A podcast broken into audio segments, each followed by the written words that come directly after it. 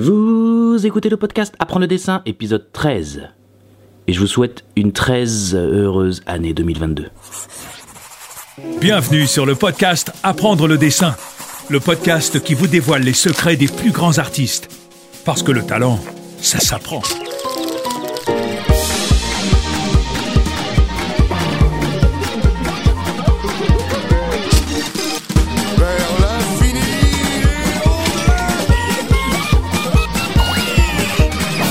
Hey guys, bienvenue dans l'épisode 13 du podcast Apprendre le dessin et bonne année 2022 à tous. Euh, moi je commence l'année en étant un petit peu malade, donc désolé pour la voix, je vais pas forcer trop. Euh, le podcast que vous allez écouter a été enregistré il y a déjà pas mal de temps. Euh, C'était au mois d'avril de l'année dernière sur notre Discord Apprendre le dessin. Et donc nous avions reçu Laurent Moing qui est animateur réalisateur de films d'animation. Il va nous expliquer son parcours et les projets sur lesquels il a travaillé vous allez voir, il a une vision bien à lui du métier et de comment il partage euh, son temps de travail avec sa vie personnelle. Il a une approche qui est très particulière et c'est super intéressant. En plus de vous donner quelques conseils très intéressants sur euh, l'apprentissage du dessin. Donc voilà, je vais vous laisser tout de suite avec Nicolas et Amael du Discord qui reçoivent Laurent Moing dans le podcast Apprendre le dessin.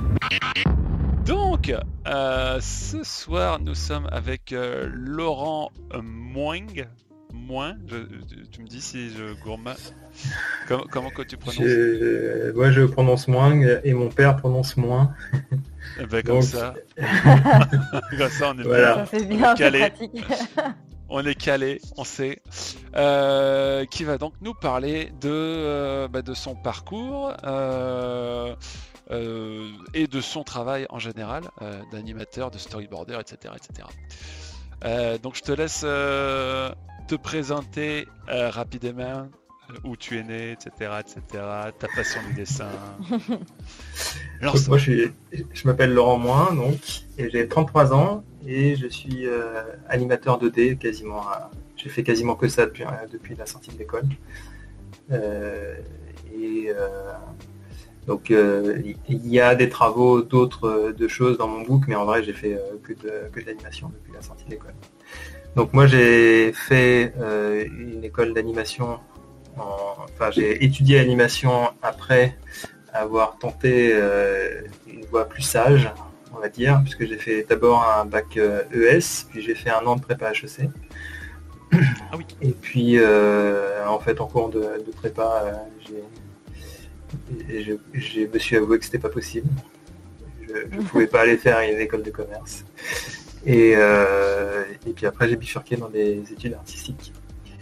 Mais j'ai aussi oscillé entre euh, cancre et euh, deuxième de classe au cours de, de ma scolarité. Donc j'ai un peu connu les deux, les deux côtés du, de la du barrière. de la barrière. ouais. Et du coup, en- en- au début, c'était une sorte de négociation avec moi-même, puisque ma copine déjà de, de l'époque, elle était en, en prépa HEC aussi. Elle elle Moi, j'avais redoublé ma seconde, pas elle. Du coup, elle avait un an de plus. Euh, et puis avec mes parents aussi, puisque euh, quand tu annonces que tu veux faire euh, prépa HEC avec un, un bon dossier et tout ça, tout le monde est très content et t'accueille avec beaucoup d'enthousiasme, que ce soit les profs ou que ce soit tes parents ou les amis. Et puis après, quand tu dis que tu vas aller faire du dessin, là, c'est un peu plus compliqué, quoi. Du coup, au début, j'avais fait des, des portes ouvertes des, des écoles d'art euh, de Paris. Et euh, le centre de compromis qu'on- que, que j'avais trouvé, c'était de dire que j'allais euh, faire des études de design d'espace. Euh, c'était des- enfin, je crois que ça s'intitulait comme ça. euh, J'avais vu la formation à, à Olivier de Serre, je crois de souvenir. Et c'est euh, de, une, une formation d'architecte, mais d'extérieur. Et euh, du coup, je me suis tourné vers euh, la seule... euh, J'avais postulé pour des manas où je n'ai pas été pris, et j'ai postulé aussi du coup pour euh, l'atelier de Sèvres, où euh, là j'ai été pris, mais bon, il suffit de payer pour être pris. Quoi. Donc c'est un peu plus facile. Pas que. Et c'est pas que peut-être que ça a changé en cours de route, hein, j'en sais rien, mais à l'époque, euh, Te dévalorise pas. ouais, il faut être lucide. Non, non, c'est pas une question de se dévaloriser. Mais du coup, j'ai c'est en, en étudiant le, le dessin au sens large que je me suis euh, redécouvert, enfin que j'ai redécouvert à quel point j'aimais euh, le dessin animé. Et après, j'ai fait un BTS de dessin animé à Luxembourg. Et puis après, j'ai fait Gobelins. Donc, qui était en trois ans à mon époque. Donc, j'ai fait un an d'études économiques et puis six ans d'école de dessin. Ah ouais, donc ça, t'a amené euh, euh, donc de 19 ans euh, de 19 ans à tes 26 ans à faire des études. C'est ça. Ok. Ok, ok. Tu calcules bien, t'as même pris en compte mon renouvellement. eh ouais. ah, t'es en sortie 26 ans, donc tu as bossé direct après l'école ou t'as un peu galéré ou? J'ai un peu galéré, mais non, j'ai bossé assez rapidement. J'ai bossé en, on est sorti en juin et j'ai commencé à bosser en septembre. Donc euh, j'ai fait une première série de, tests euh, où euh, j'ai pas été rappelé, mais en fait assez rapidement j'ai réussi à bosser. Mhm. Et, ça a été ça a été bien accepté au final tes études dans le dessin animé Oui, mes parents sont pas aussi chiants que ça. C'est juste l'ascenseur émotionnel pour eux entre ce qui est considéré comme une réussite sociale et puis aller être intermittent du spectacle, quoi, c'est un peu parti. Mais euh, non, ça va. Mon père est agent immobilier, donc il côtoie, enfin, il connaît les fiches de paye de euh, à peu près tous les gens qui achètent et qui louent. donc ça fait partie de, l'inquiétude et de la perspective de, l'intermittence. Après, bon, euh, il y a un centre de bah il y avait un accord tacite euh, de euh, je me débrouille quoi quand même. Mais je dis ça, euh, je parle, je, viens d'une famille, si on, fait un peu de sociologie de nouveaux bourgeois, on va dire. Mon père il a il est agent immobilier, donc il a en, cours de carrière il a racheté sa boîte, donc il avait de, l'argent pour me payer les études. Donc j'ai jamais eu de, de, limite de ce côté-là. Hmm. Ce qui en fait aujourd'hui devient une vraie problématique, je pense quand même, vu le, coût des, formations et puis vu le, temps moyen de formation des, gens aussi. Parce que 6 euh, ans, c'est pas une exception euh, dans le dessin Je, pense qu'il y a beaucoup de gens qui, ont cette. Euh, cette tu es toujours là, Laurent? Ouais, pardon. Qui, ont toujours cette, cette, cette, cette pensée-là de, de, croire que l'argent leur a facilité en fait, l'argent, c'est pas forcément un facilitateur dans les études, c'est juste que je pense qu'à la sortie, euh, moi j'ai eu des copains par exemple qui ont fait une école de cinéma payante comme moi, qui sont sortis avec. Euh, moi j'avais 30 000 euros de prêt euh, à rembourser, et au final, bah, ceux qui n'avaient pas de prêt à rembourser, qui n'ont pas eu plus de facilité, n'ont pas été plus. Ça, peut être aussi une motivation hein, de, se dire non, mais je veux juste préciser que j'ai pu faire tranquillement mes 6 ans d'études. Après, moi, j'avais des copains à Luxembourg. Ils ont fait l'école à Luxembourg parce qu'ils ont, voilà, ils avaient un budget, ils l'ont dépensé en, deux ans. Et puis euh, après, il fallait travailler, quoi. Donc moi, j'ai eu le luxe de pouvoir continuer les, études euh, autant que je voulais. Ok. Après, euh, peut-être sur, les études de, dessin, c'est quand même des cycles qui sont assez longs. C'est un, un, domaine qui est, qui est très vague et très subjectif. C'est-à-dire qu'est-ce qu'un bon dessin euh, On pourrait en parler pendant deux ou trois heures sans vraiment en faire le tour. Et euh, c'est pas vraiment des études où tu as un socle de connaissances vraiment clos, ou en tout cas bien défini, à assimiler, et qui te permet de, faire le job. C'est très flou en fait, savoir bien dessiner. Ça dépend de quoi on parle. Si on parle déjà d'animation, d'illustration, ça n'a strictement rien à voir. Et même euh, dans l'animation, entre un dessin volume, entre guillemets, euh, ou un dessin expressif, c'est deux choses différentes. Hmm. Savoir travailler une composition, tu, peux être un bon dessinateur, mais ne pas avoir un, bon travail de composition, Et euh, là en plus on parle juste du dessin à la ligne claire, mais après tu peux rajouter euh, les différents médiums, la valeur, la couleur.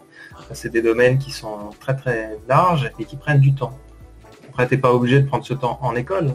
Tu peux, très bien, surtout aujourd'hui avec euh, toutes les formations qui existent sur Internet, je pense que tu peux aussi euh, te former euh, tout court, mais il faut avoir conscience que c'est un temps long quand même de formation. Ça me paraît peu probable que en un ou deux ans, si tu es vraiment un vrai débutant en dessin, tu arrives avec un niveau, je, sais pas comment dire, mais un niveau professionnel en tout cas, en d'un ou deux ans, ça me paraît il doit bien, ça doit bien exister, hein, mais ça, me paraît difficile. Ouais. toi, tu es, tu dessinais déjà avant ta prépa HEC ou c'est venu tardivement? Moi, je suis le, prototype de quand j'étais quand à l'école, je dessinais dans les coins de cahiers. Donc, c'est-à-dire, non, j'avais un, plaisir dans le dessin, mais je n'étais pas euh. C'était pas du tout euh, quelque chose que tu, que tu faisais, toi. C'est vraiment, c'est venu dès que tu as pris la décision. Je, si j'aimais les dessins animés, j'aimais bien dessiner. Et en fait, dans les, à travers les études de, quand même de, dessin, j'ai croisé plusieurs personnes qui, où ils avaient un vrai rapport au dessin euh, déjà depuis une enfance ou l'adolescence dans le sens où c'est vraiment un sorte de rapport viscéral au dessin. Et c'est souvent les, gens qu'on considère comme virtuoses. C'est des gens qui en fait ont une attitude de, d'artiste, même si c'est un peu vague, ça ne veut pas dire grand chose, face au dessin depuis leurs 12 ou 13 ans. Et euh, ça, ça se, ça se, ça s'invente difficilement. c'est le genre de, perso, enfin de, personnes qui font, enfin moi personnellement qui me font peur Quand je les vois, je les crois, je me dis, mais le niveau est, souvent euh, ultra élevé quand même, mais. Euh, mais ouais, ouais, c'est une facilité, c'est une, addiction un peu au dessin et, euh, c'est différent, j'ai l'impression que quand tu décides, tu te dis je vais apprendre à dessiner peut-être. Enfin, et là, oui, je pense, ouais. moi aussi, je suis d'accord. Moi, c'est vraiment une décision et en plus dans ma façon de fonctionner, j'ai besoin de, de, comprendre, de conceptualiser les, notions pour pouvoir les assimiler. Si jamais je peux pas les dire, grosso modo, c'est que j'arriverai pas à passer à l'étape d'après à, les, les, incorporer. Ce qui n'est pas du tout le, cas de tout le monde. Il y, a, plein de gens qui sont incapables de décrire euh, ce qu'ils sont en train de faire. Euh, quand ils doivent parler de leur dessin, ils sont sincèrement embêtés parce qu'ils n'ont rien à en dire, c'est juste qu'ils font. Et euh, moi, je suis plutôt dans la partie apprentissage long. Je, mets du temps à, comprendre les choses et j'ai besoin vraiment de passer par des phases d'exercice, d'analyse et de, compréhension. Ok. Ok, ok. Et alors toi, du coup, euh, on, revient sur ton parcours euh, vite fait en, quittant les gobelins. Donc, tu, trouves un, premier stage, un, premier. Alors, les stages, c'est pendant. Euh, alors, je sais qu'il y a des gens qui arrivent à choper des conventions de stage après l'école, mais c'est pendant l'école les stages. Ok. Donc euh, quand tu sors de l'école, c'est les, premiers boulots. Alors après, euh, ma compagne, euh, donc Eve, qui est déjà passée là aussi il y, a, un mois, elle est partie faire des études à Valence. Donc moi j'ai bossé un tout petit peu sur Paris et puis après je l'ai suivi à Valence. Où j'avais, c'est là où il y a le côté rien, réseau et petit monde. il y avait un, un, ancien prof de, enfin ancien, il enseigne toujours, je crois d'ailleurs, à l'atelier de Sèvres, un prof d'animation, euh, qui était euh, assistant réalisateur sur la série Tu mourras moins bête. Du coup, euh, je dis pas que c'est pour ça que j'ai été embauché, mais bon, ça facilite. J'ai eu, le, j'ai eu vent du coup qui cherchait, qui montait l'équipe, et j'ai envoyé ma candidature et j'ai été pris. Du coup, après, j'ai bossé un petit peu à Valence pendant un an, un an et demi. Et puis, j'ai fait mes armes là-bas, quoi.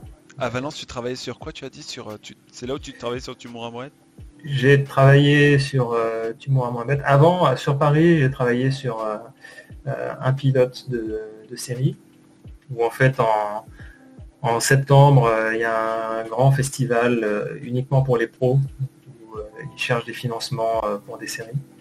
Et du coup, euh, très souvent autour de cette période, euh, il y a à peu près toutes les boîtes qui se doivent d'aller avec un pilote pour, une série, pour essayer de développer une série.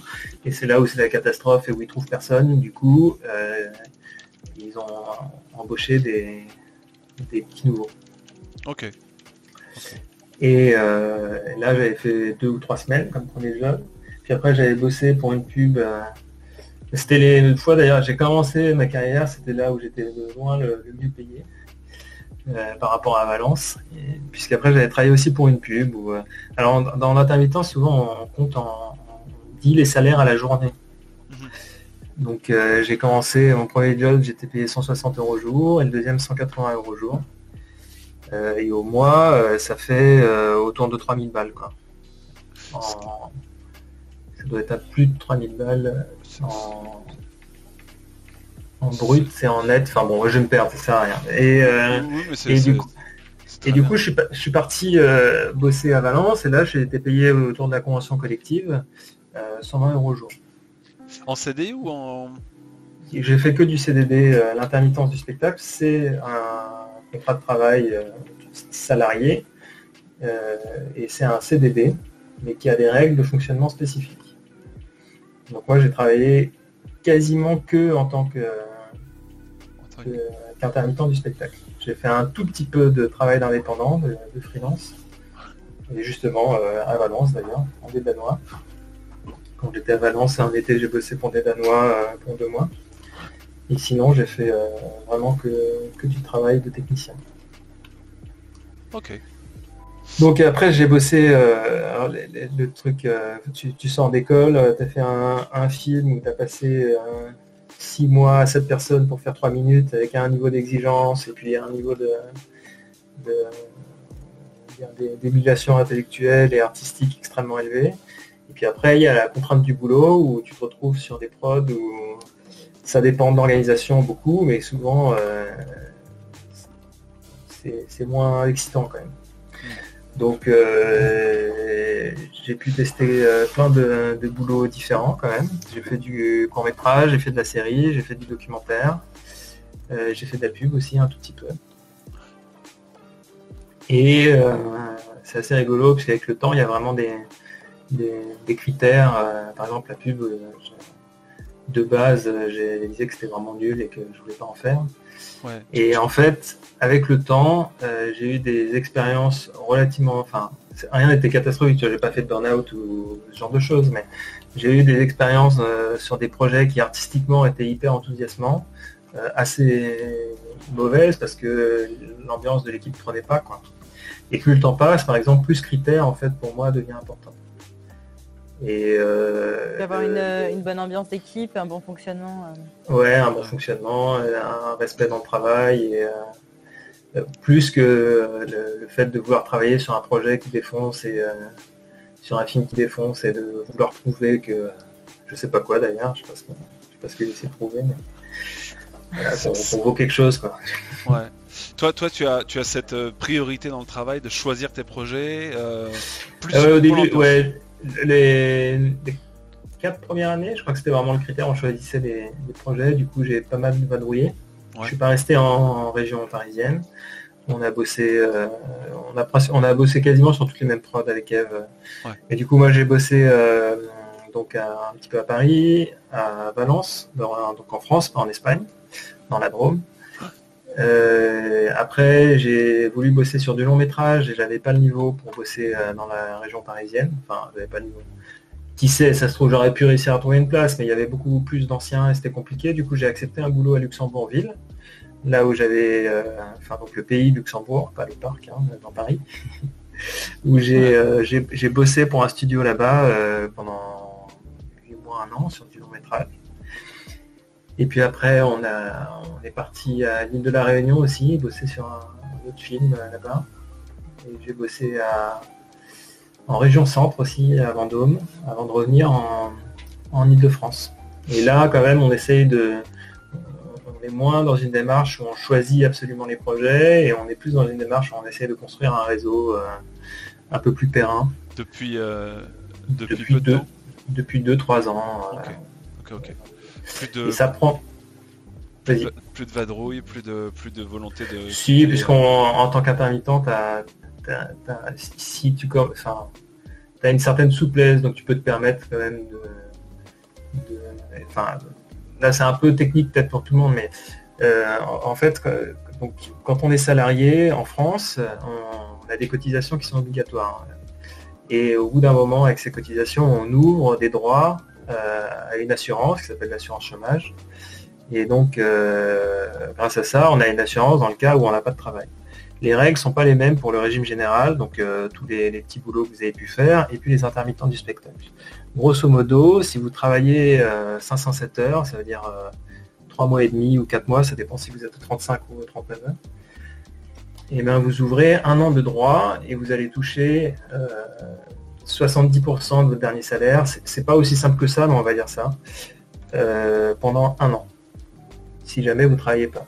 Donc ça permet d'avoir une certaine, une certaine souplesse sur, sur le fait de ne pas être tout le temps, tout le temps dans une recherche effrénée de travail. Et, Donc, et ça permet aussi de, travailler sur, sur ses projets, de, travailler aussi sur sa technique, sur. Alors ça, le truc de la formation, oui. Euh, après, il y a la dérive euh, du coup du, du système français. Enfin, une dérive. Moi, ça m'arrange quand même, mais je veux dire, les, créations des œuvres ne sont pas financées. La plupart du temps, c'est en fait l'assurance chômage qui finance la création des œuvres. Donc, euh, je, connais vraiment tous les réalisateurs et développeurs de, projets, ils, le font sur leur assurance chômage. Hmm. et c'est seulement ensuite une fois qu'on a fait le dossier, ou si jamais on a des bourses, on se, rembourse en quelque sorte. Donc euh, oui, c'est vrai que ça marche comme ça, mais c'est, normalement, il y a un financement pour ce genre de choses, et qui reste assez faible, et puis ça arrange tout le monde euh, comme ça. Ok, ok, ok. Euh, comment, comment ça se déroule une, une journée type pour toi quand tu ne travailles pas? Que tu, que tu cherches euh, et que tu vas dessiner dans la journée. Hein, mais comment, comment tu vois euh, Est-ce que tu as une routine de travail euh, perso ou, C'est une question très large pour moi. du coup, on peut, on peut plonger dedans si tu veux, mais ça, va me. Non, non, mais en fait, ça, ça évoque. j'ai plein de sujets connexes par rapport à ça. Parce que ça a énormément changé entre euh, les moments où j'étudiais, l'après-école, et puis euh, maintenant, D'accord. Donc pendant l'école, il y avait un truc un peu de, de, de centre de défi, d'en faire un maximum. Euh, faut, avec une sorte de pression, de, il faut progresser et apprendre. Et en, même temps, comme j'étais vraiment débutant, tu vois les progrès tout de suite très vite en fait, en travaillant beaucoup en trois mois, euh, déjà quand tu regardes tes... quand tu étudies du coup 8 heures par jour, 8 à 12 heures par jour, en trois mois, tu vois un énorme progrès dans tes dessins. Euh, après de 10 ans d'études, en trois mois, c'est moins flagrant non plus. Quoi. Les, progrès deviennent de plus en plus longs, on va dire. Et, et puis, euh, ce qui change principalement, c'est que en tant que que jeune euh, ayant la vingtaine, euh, il n'y avait que le dessin, euh, j'exagère un tout petit peu, mais quand même, il y avait vraiment que le dessin qui était important. Et puis quand le temps passe, il y a d'autres choses dans la vie aussi. Quoi. Donc ma routine a énormément changé. Et puis surtout, j'ai eu une phase, enfin, il y a aussi une phase que, que je suis pas le seul à avoir eu, où après l'école, j'avais du mal à travailler pour moi. Parce qu'en fait, quasiment toute ma scolarité, même euh, quand j'étais à l'école, on travaille sur des exercices qu'on nous donne. Donc euh, c'est un sorte de, but extérieur.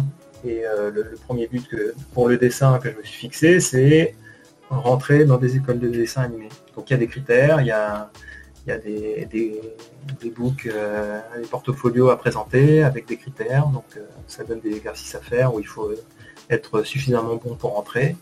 Puis après, quand on rentre dans des écoles, il y a des exercices à valider. Puis après, l'objectif, c'est de devenir animateur. Donc, euh, on regarde les bandes démos euh, des autres animateurs et on essaye de, voir et de comprendre euh, qu'est-ce qu'il faut être capable de faire pour travailler. Et tout ça, c'est que des, sortes de critères extérieurs. Et il arrive un moment où il y a, y l'école qui a, donc Gobelin aussi, qui, est, qui, a tout un, une aura, euh, autour d'elle. Donc c'est pareil, c'était euh, essayer de rentrer à Gobelin. Puis après, on est dans l'école. Donc il faut faire des bons films, puisqu'il faut être euh, aussi bon que les années d'avant et, que les collègues.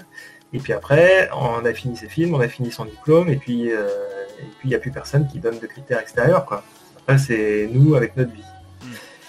Et je fais pas partie des gens on en parlait un petit peu avant, qui a, qui a un, rapport euh, viscéral avec le dessin. C'est un truc que j'ai décidé d'étudier. Et donc, le, il m'a fallu vraiment du temps pour, euh, pour comprendre en fait ce que j'aimais vraiment dans le dessin. Et dis ça, mais j'en suis vraiment au début. Mais pendant, je pense, trois ou quatre ans, c'était un combat euh, vraiment pas évident pour moi d'arriver à avoir une rigueur pendant les périodes de chômage où je pouvais continuer à, travailler le dessin. Ouais. Tu, tu... Vas-y, excuse-moi. Bah, du coup, j'imagine que, enfin, je rebondis avec une question aussi de, de Thibaut. Euh, j'imagine que tu as eu le syndrome un peu d'imposteur, d'autant plus si pour toi, tu n'avais pas le même lien au dessin que ce qu'ont pu avoir d'autres. Alors non, c'est marrant parce que mais c'est le même sujet, mais c'est pas sous le même angle. Moi, j'ai pas eu le syndrome de l'imposteur. Euh, mais euh, moi, mon, ma façon de, le combat que j'avais amené entre guillemets quotidiennement, c'était l'addiction au, à l'audiovisuel et aux jeux vidéo. en fait, c'est une situation d'évitement, euh, euh, parce que le jeu vidéo, c'est hyper euh, efficace pour t'éviter de, te confronter aux problèmes que tu n'arrives pas à, gérer. Et en fait, il m'a fallu vraiment, vraiment longtemps pour comprendre que j'avais un ego, déjà, puisque je faisais partie des gens, franchement, je ne me serais pas décrit comme quelqu'un ayant un ego. mais en fait, le dessin, c'était quelque chose, un domaine dans lequel j'avais, enfin j'ai toujours de l'ambition d'ailleurs.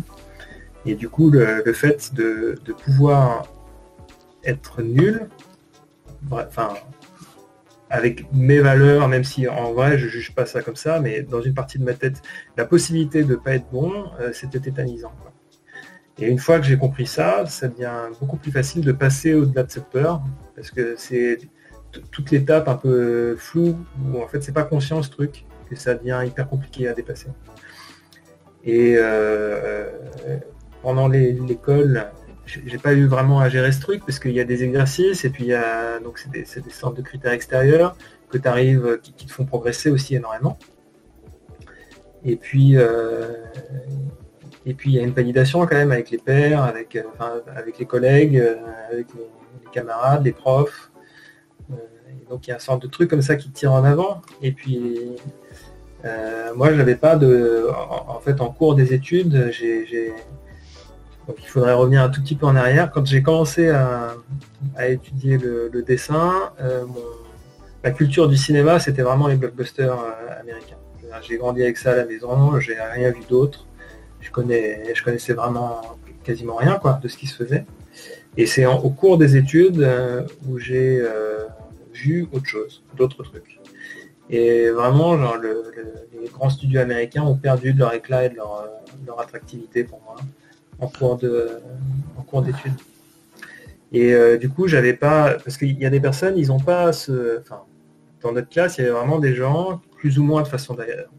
Parce qu'en fait, il n'y a pas que moi qui est qui regarde avec plus de méfiance les studios américains par rapport les années 90 où tous les gens des, écoles d'anime voulaient aller euh, chez Disney ou, chez Pixar. Euh, aujourd'hui, c'est beaucoup plus rare. Il y a beaucoup moins de personnes qui le veulent.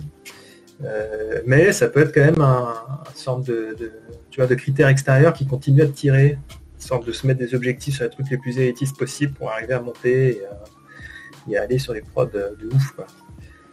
Euh, et, moi j'avais pas trop ça. Du coup il y a eu le moment où euh, bah, j'ai fait quelques prods et puis après j'ai voulu faire du long métrage, bah, j'ai fait du long métrage. Donc c'était c'était cool, mais voilà. Et après, euh, il me reste 30 euh, ans de carrière. Euh, et puis tout le reste de ma vie. Et c'était plus là c'était un sorte de moment de, doute et de flottement sur bah, qu'est-ce que je fais quoi. Après, on pourrait reparler des, des boulots aussi.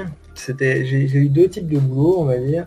Des boulots j'ai eu, en tout cas, j'ai eu l'impression, euh, mais, je pense qu'elle est assez vérifiée, que j'étais vraiment au-dessus au niveau technique de ce qu'on me demandait. Donc c'était facile de faire le boulot.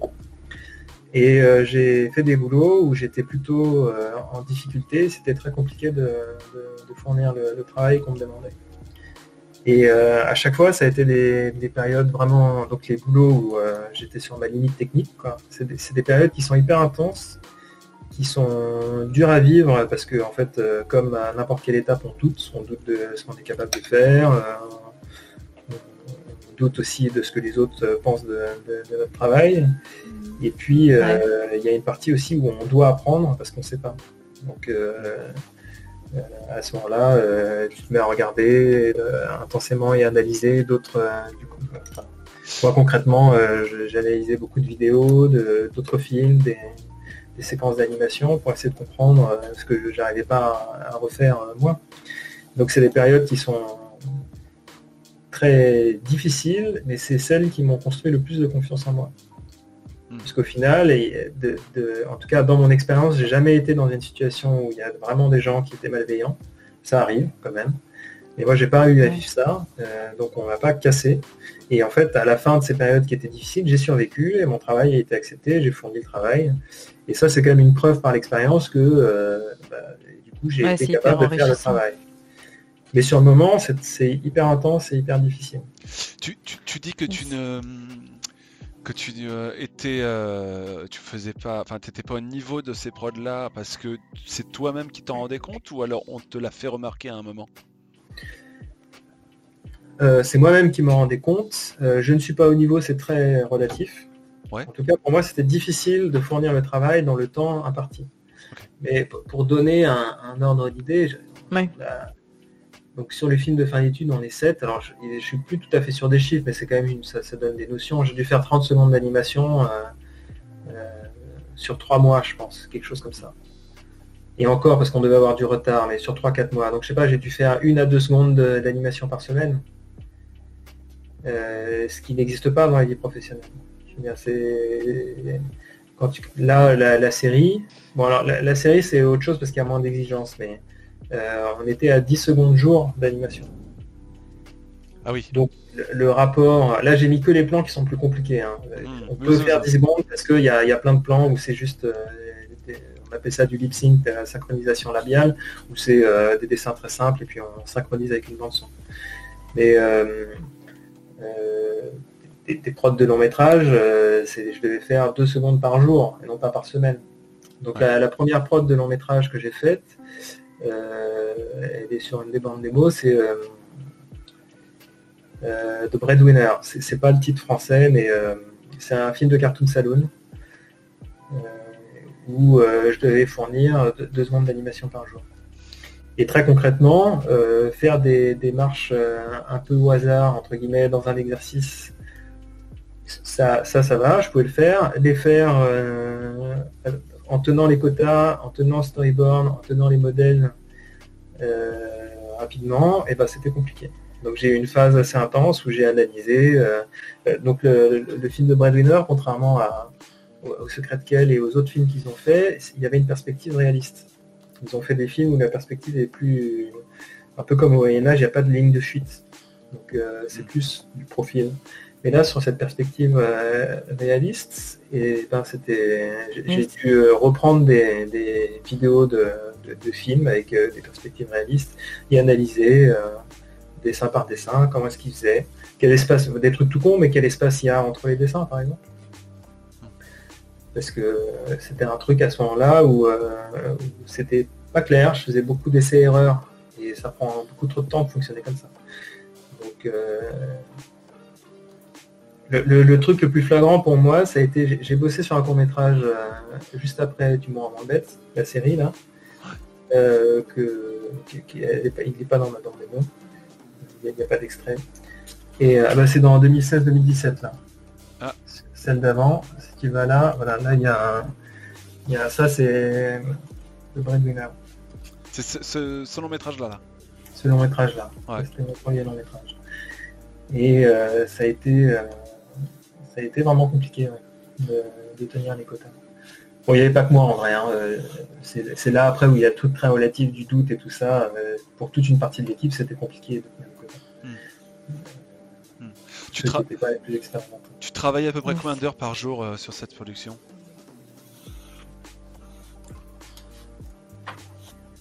Après, il y a tout le, truc entre le légal et la vérité. J'ai commencé, donc on était au, on était 8 heures par jour. Ouais. J'ai commencé la prod 8 heures par jour et euh, il y avait euh, une masterclass en Alsace de Isao Takahata, qui est un mhm. grand réalisateur japonais. Et donc j'étais bloqué euh, sur la fin par le, par le temps, je devais terminer.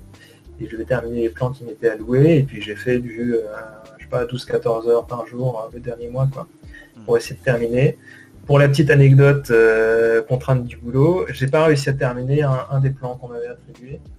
Et du coup, le, dire de prod, le directeur de production, qui est celui qui, qui gère, on va dire, le dispatchage des, plans et puis le suivi vraiment des plans et de qui fait quoi, bah, vraiment engueuler en menaçant de, me pourrir sur, sur, mes prochains jobs. Quoi. Donc j'ai dû négocier avec lui en disant que c'était pas contre lui. Carrément. Et oui. Parce que dans mon contrat de travail, en plus, à Luxembourg, c'est comme c'était comme pour toi là, à Maël, il s'était pas obligé de me laisser partir. Ok, d'accord. Ça fait partie des. Ah yes. très rapidement, mais c'était quelque chose qui en pratique ils n'ont jamais fait, mais, euh, ils étaient la capacité de m'interdire de, partir. Mais bon. du, coup, c'est ouais, ouais c'est particulier euh, comme euh, comme boîte. Du, coup, du coup, euh, quand t'es sorti de là, j'imagine t'étais rincé quand tu quand tu te fais un mois à 15 heures par jour. Oui, du coup, je suis parti faire une semaine de masterclass et c'était trop cool. tu vois, alors vraiment, donc oui, oui, bien sûr, il y a des périodes où tu es rincé et puis comme on n'est pas, c'est vrai que ça pose la question de si, quand même du burn-out. Euh, le dessin animé, contrairement au cinéma, euh, tu pourras peut-être en témoigner, c'est quand même très souvent des, temps longs de, travail. Il n'y a pas une euh, trois semaines de tournage hyper intense et puis après ça, il y aura une pause. C'est constamment. là, ce film-là, c'était 8 mois. Donc il faut tenir 8 mois. c'est sûr que 8 mois à 14 heures par jour, tu, déjà c'est il faut pas. Ça veut dire que il y a un problème quelque part, soit tu n'as vraiment pas les compétences, euh, soit on t'exploite. Mais dans les deux cas, franchement, je pense que ça vaut pas le coup. Parce que c'est vraiment partir sur une dynamique où là, tu as des risques de sortir cassé. Parce que quand tu investis autant personnellement, tu te flingues la santé. Et surtout si derrière on te, on clash. Euh, parce que c'est possible si tu n'as vraiment pas le niveau et que tu n'y arrives pas, euh, ben, à un moment ça va te retomber dessus quand même. Euh, donc euh, non, ça c'est des, trucs qui sont pas qui sont pas vraiment tenables. Là, c'est plutôt euh, comme la, boîte, et c'est bon, y a une ambiance un peu particulière avec son, sa direction qui est un peu particulière.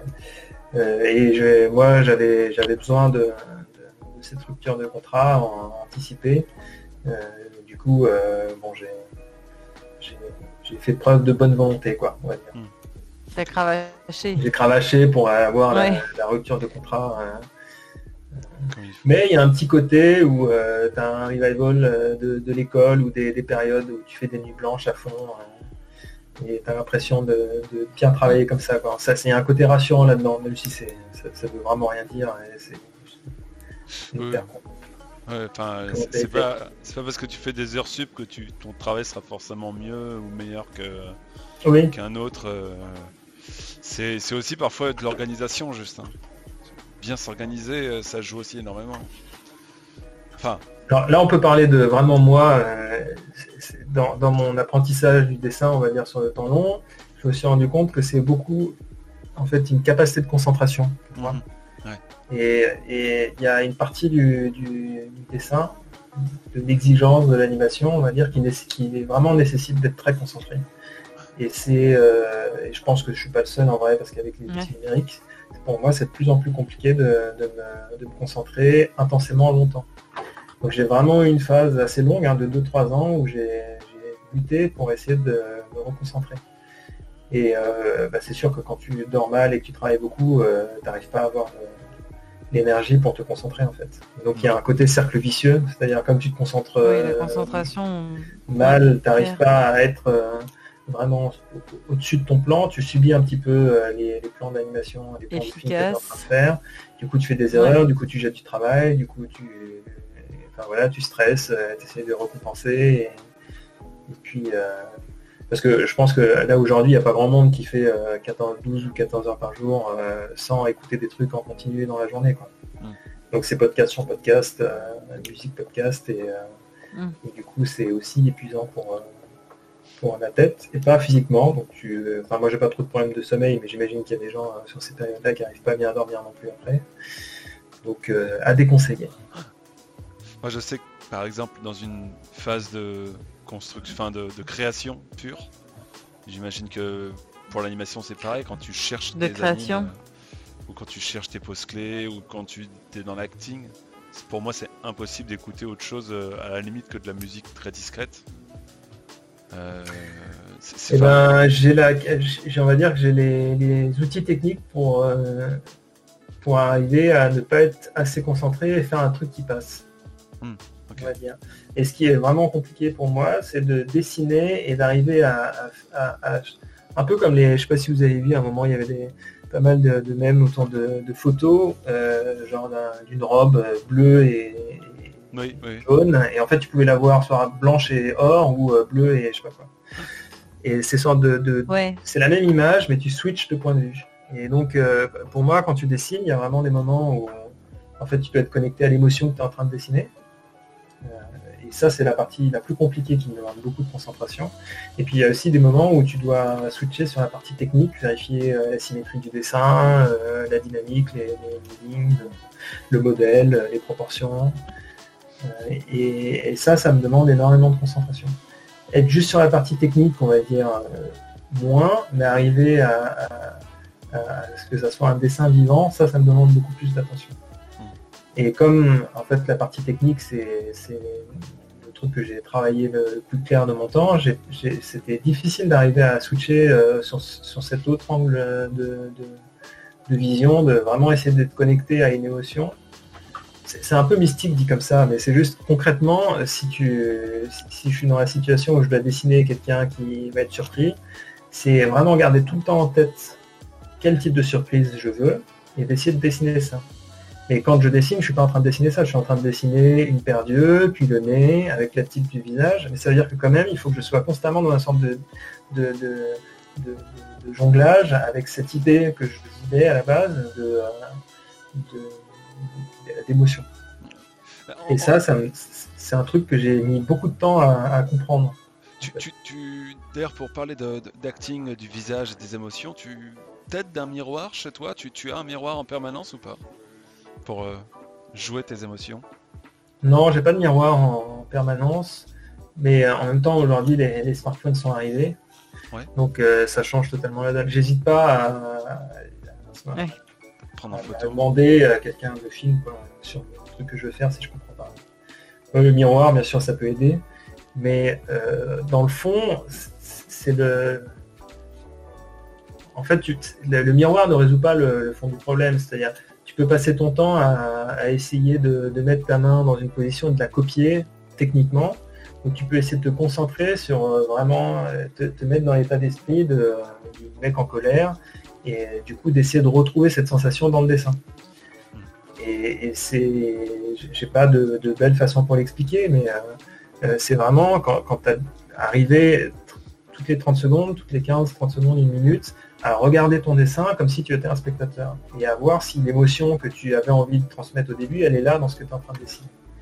Hmm. Et c'est cette partie-là qui me demandait beaucoup de, qui me demande, pardon, pas demander, hein, qui me demande de concentration.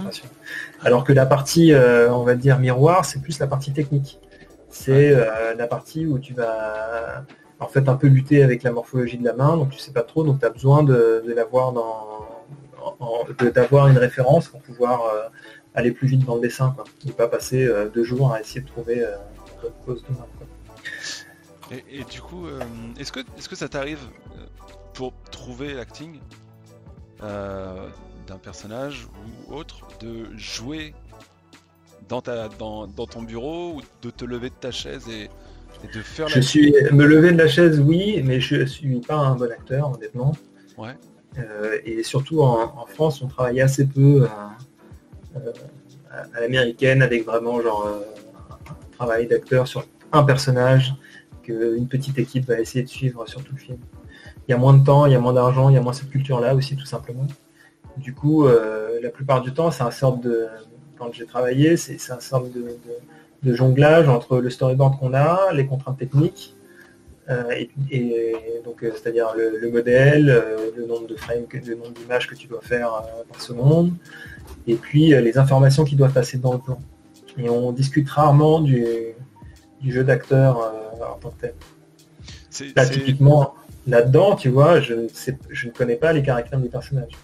Au final. Et parce que c'est pas très clair aussi, je pense, euh, pour le réalisateur, en fait, en vrai.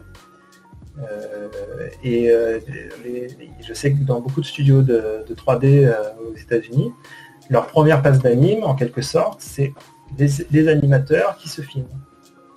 Hmm. Et c'est ça qui montre à, leur réalisateur ou à leur supérieur, à leur chef anime, pour valider les intentions du, plan. Parce que ça, ça se fait jamais. Enfin, j'ai jamais vu faire un truc comme ça chez en, Europe. pourtant, ça, ça prendrait pas tant de temps que ça, non? Ça demande des compétences, en vrai, ça demande des compétences de jeu d'acteur.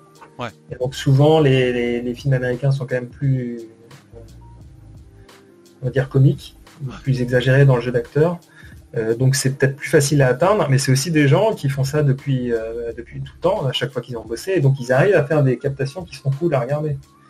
Euh, mais moi, si je te fais ça, tu vas trouver ça nul et je trouverai ça nul aussi parce que vraiment, je sais pas faire. Euh, mais par contre, euh, y réfléchir, oui, c'est un truc que, je commence plus à faire. Parce que c'est lié avec...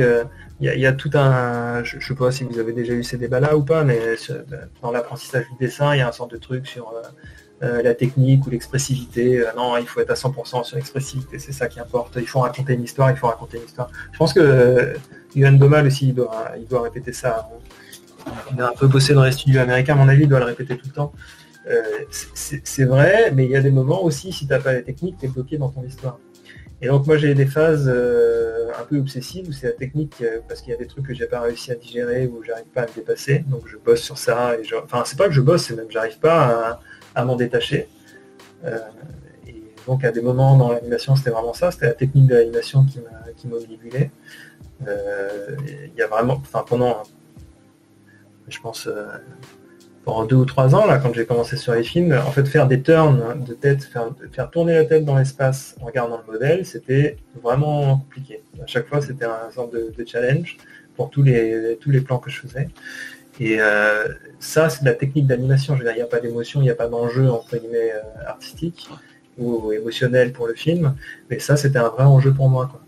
Et puis au bout d'un moment, j'ai réussi à, plus comprendre et à plus arriver à le faire. Et donc je, maintenant, je, m'en détache et j'arrive un peu plus à, réfléchir quand même aux, intentions vraiment du, film et puis à ce que pourrait éprouver le, personnage.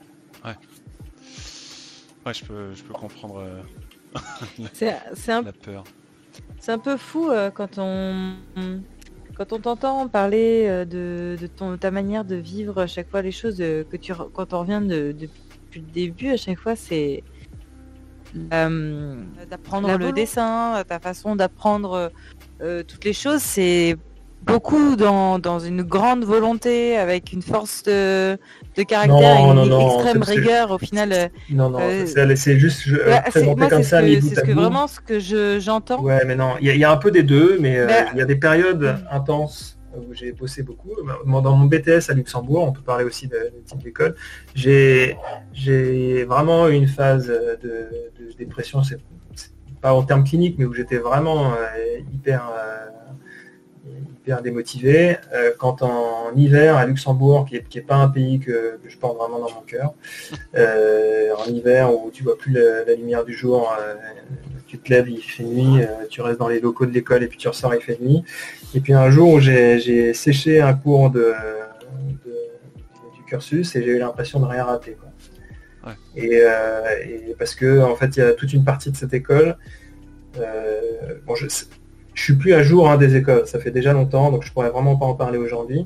Mais euh, en tout cas, à l'époque, il y avait toute une partie des profs qui étaient des profs de ah. lycée, en fait, luxembourgeois. Hmm. Et donc ces profs-là en question, ils n'avaient pas grand-chose à apprendre. Et euh, donc en réaction à ça, en fait, j'ai cherché une autre école euh, de, dessin le soir. Et j'ai beaucoup bossé pendant un an, en fait, où je faisais trois ou quatre cours par semaine le soir, en plus des cours à l'école. Donc là, c'était une période très intense. Euh, mais j'ai eu aussi une période euh, entre mes deux premiers jobs. Euh, j'ai fait trois semaines de, jeux vidéo intenses. C'était j'ai oublié comment il s'appelle, c'est un free-to-play de, jeux d'avion. War Thunder. War Thunder, voilà. En plus, à la base d'un univers que j'aime pas spécialement, tu vois, mais genre j'ai fait ça, genre il, très addictif. il était très addictif. 12 heures par jour en, plus du boulot, quoi. Tu vois, au lieu de, au lieu de, vivre une vie cool, j'étais euh, vraiment euh, surbranché sur ça, quoi. Et donc, euh, non, non, je, fais vraiment pas partie des gens qui sont, qui sont obsessifs. C'est plus que comme j'intellectualise les choses, je pense que ça se, ça, se, ressent comme ça. Mais il y a une partie, si tu veux, où tu es porté parce que bah, c'est le boulot.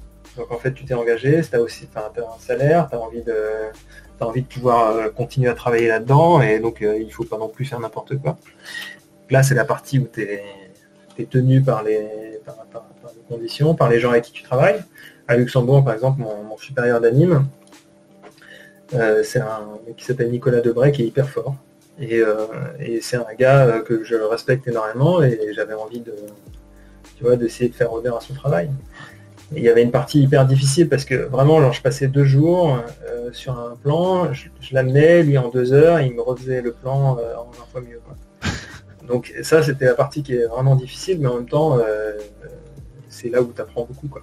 Donc c'était c'est l'ambiguïté du truc. Ça faisait mal à l'ego, mais j'ai appris beaucoup de choses. Et puis, non, et puis j'ai eu des périodes vraiment où j'ai plus du tout travaillé le, dessin en tant que tel. Mais c'était important aussi. Enfin, c'est euh, une autre façon dont on pourra en parler. Mais euh, il y a un moment, euh, j'ai appris à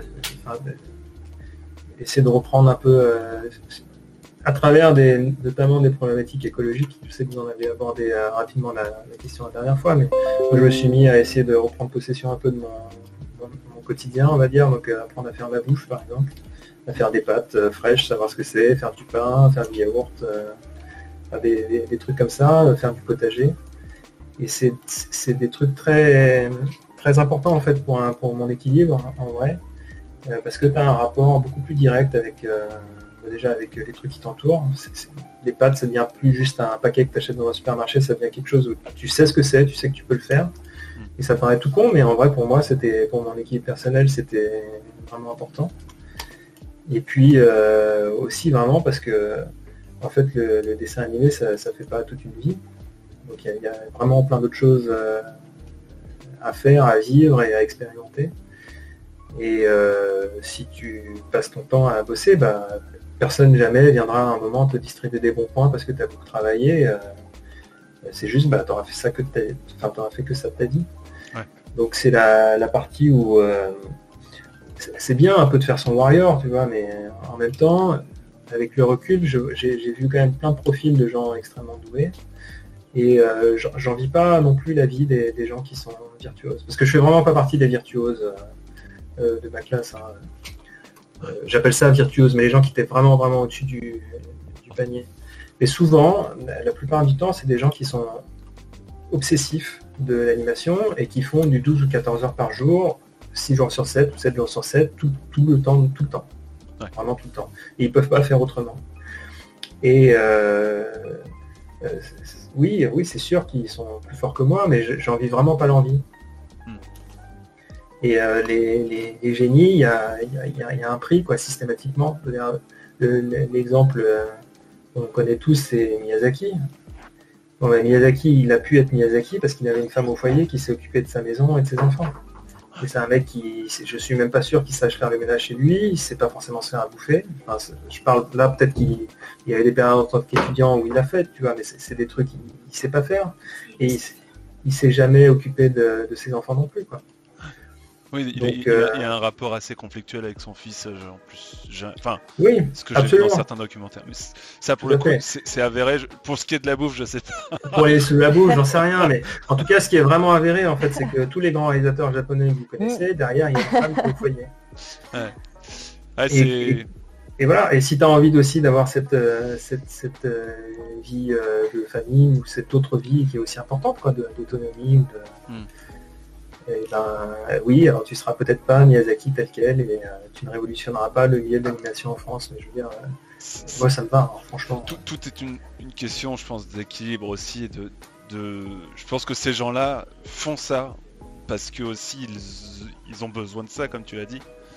et, que. Bah, Miyazaki, c'est un mauvais, mauvais exemple parce que c'est une autre époque, un autre milieu, c'est le Japon, c'est le, c'est le Japon à la sortie de la guerre, donc c'est, bon. Non, mais... C'est un exemple parce que tout le monde le connaît. Mais par contre, j'ai vraiment, il y, a des, en fait, il y a un truc qui est très difficile à voir quand tu es dans les études et que c'est les premières années, c'est la progression hmm. dans le dessin. En fait, c'est très très. Déjà, il y a un truc qui est un peu subi là-dedans. C'est-à-dire, euh, tu parlais de force de la volonté, mais euh, mais en vrai, on, ne décide pas du niveau de passion qu'on a pour le dessin. Je veux dire, il y a quelque chose de totalement absurde dans le fait de, développer les compétences de dessin pour faire des, des l'anime le dernier extrait euh, de, sur mon travail, là, le, sommet des dieux, dans la, bande démo, euh, le SDD, ça, pour, arriver à faire ça, il faut, il faut être un peu stupide quand même en vrai. Je veux dire, euh, il, y a, un côté où tu passes des, centaines d'heures pour arriver à, faire ça. Euh, et, je veux dire, enfin, déjà tu pourrais le faire en 3D, pas pareil et tout ça, mais tu pourrais très bien dire aussi que tu le fais en 3D au lieu de te faire chier à développer ces compétences-là. Et puis après, tu pourras faire autre chose de ta vie aussi. La, question se pose sincèrement. Et euh, au bout d'un moment, elle se pose vraiment. C'est-à-dire, on a des copains de classe, si tu veux, bon bah ils ont ils sont pas envie de faire ça parce que euh, il s'éclate à aller voir des copains, à, voyager, à faire. Euh, bah, il y en a plein qui aussi sont dans une découverte euh, de sport physique, tu vois, d'un truc plus du corps et de. On a une bonne copine qui fait du qui fait du cirque par exemple et qui kiffe ça à fond. Et bah, peut-être qu'elle va moins progresser. tu vois, à ce moment-là, ou peut-être qu'elle va même plus. Il y a, des gens, pas, des gens déjà du passé qui ont arrêté de progresser au bout d'un moment.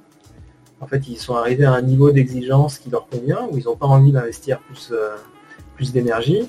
Et c'est pas genre euh, des gens qui n'ont pas de volonté ou qui sont, euh, je sais pas quoi, qui ont un, qui ont un problème ou c'est juste c'est comme ça. Ou d'un moment, tu, tu décides pas du fait que en fait l'anime réaliste ça te porte et donc tu as vraiment, as vraiment envie de faire ça mm. au quotidien.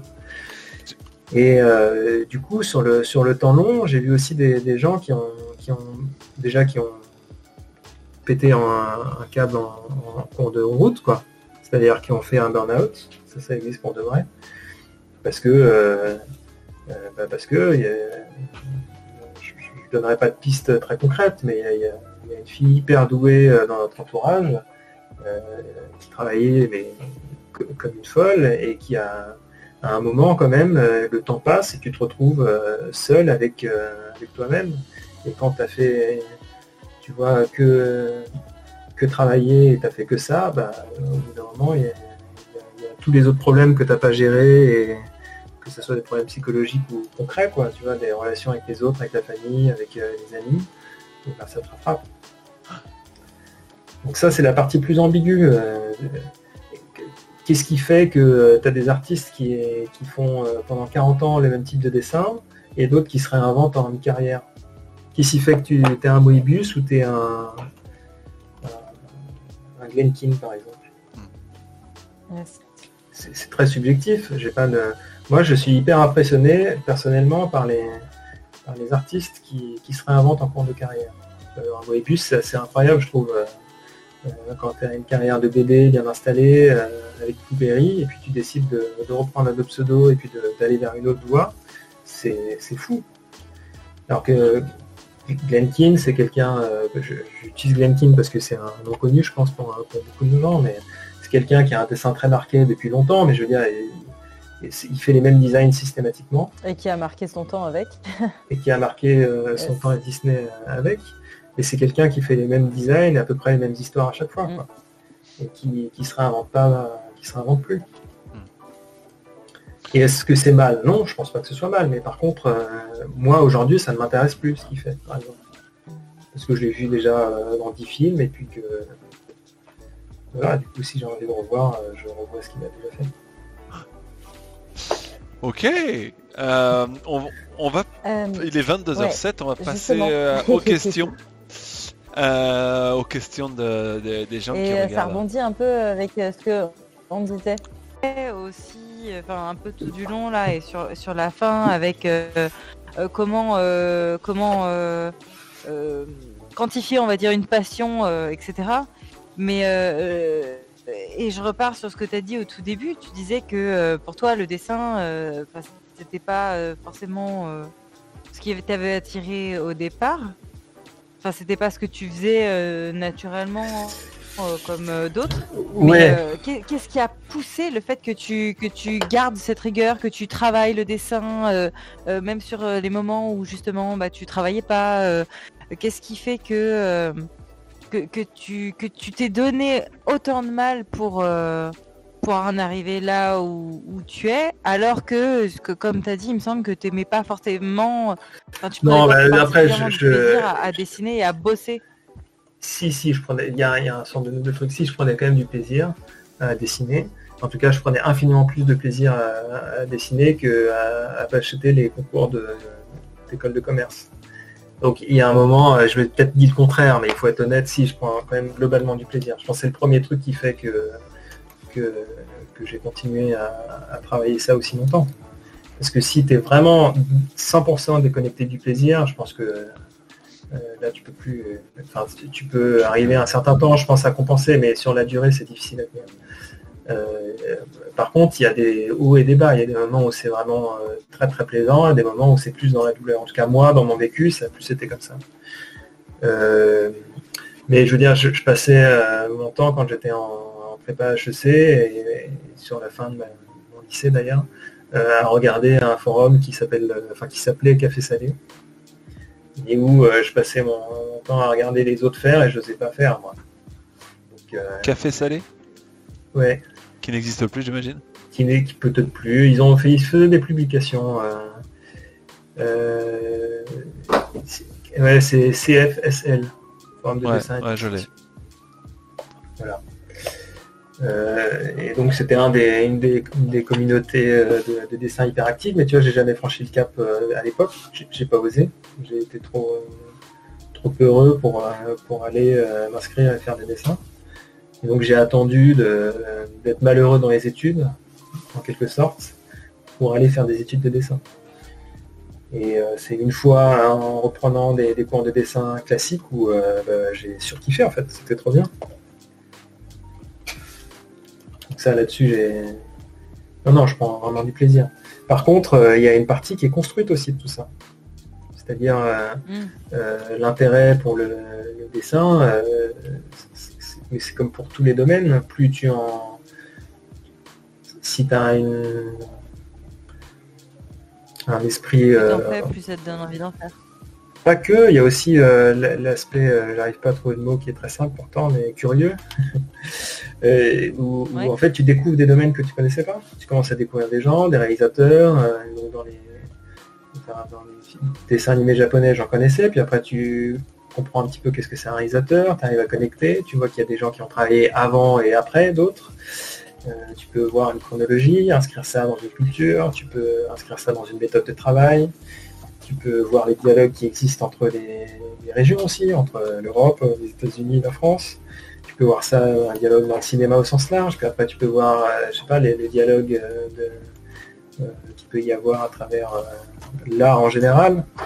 Tu peux avoir des questions, après il y a une partie des questions politiques aussi, puisque y a, je pense, il y a quand même beaucoup de questions sur l'éthique, on va dire, dans l'audiovisuel aujourd'hui, qui sont hyper intéressantes aussi. Enfin, tout ça, c'est des domaines qui se, qui se superposent les uns aux autres et qui font que c'est un domaine qui, peut être exploré pendant vraiment toute une vie sans jamais se, répéter et tourner en rond, je pense. Du coup, euh, c'est aussi ça, tu vois, c'est plonger dans un sorte d'univers hyper vaste euh, qui me parle, qui, où j'ai quand même une accroche euh, de plaisir. Yes. Oui, bien sûr.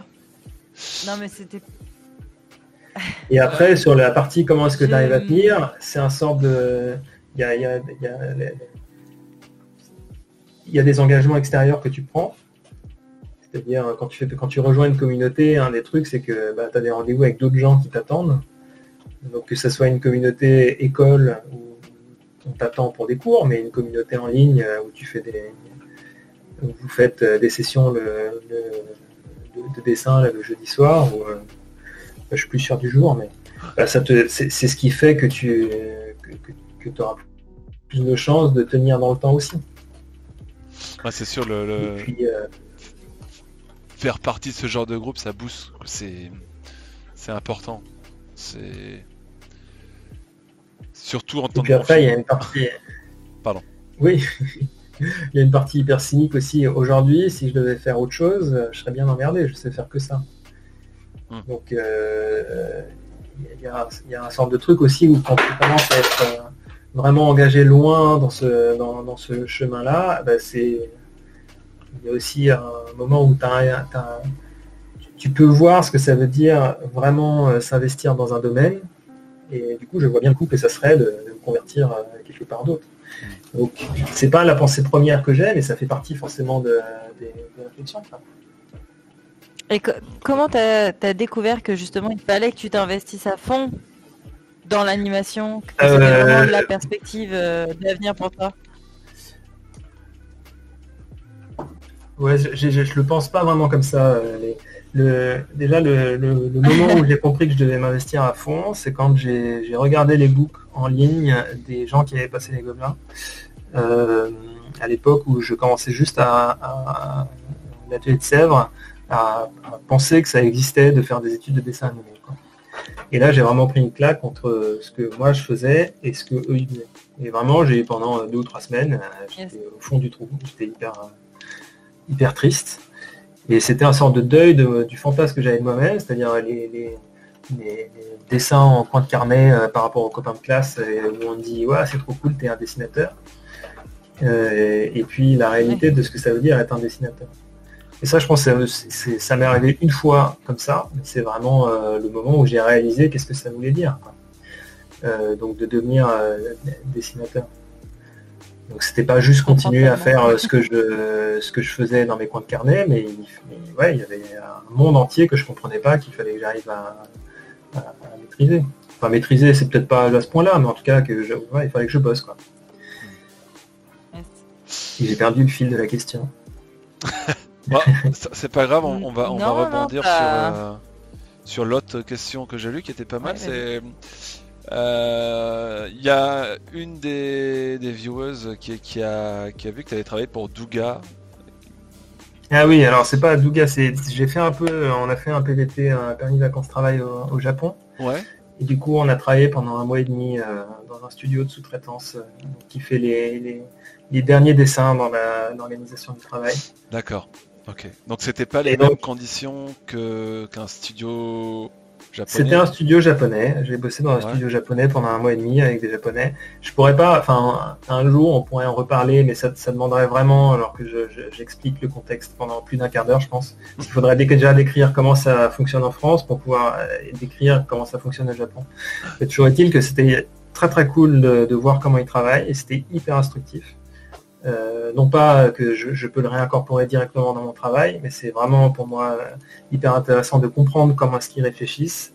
Et euh, ça m'explique aussi beaucoup de, leurs films et comment est-ce qu'ils travaillent.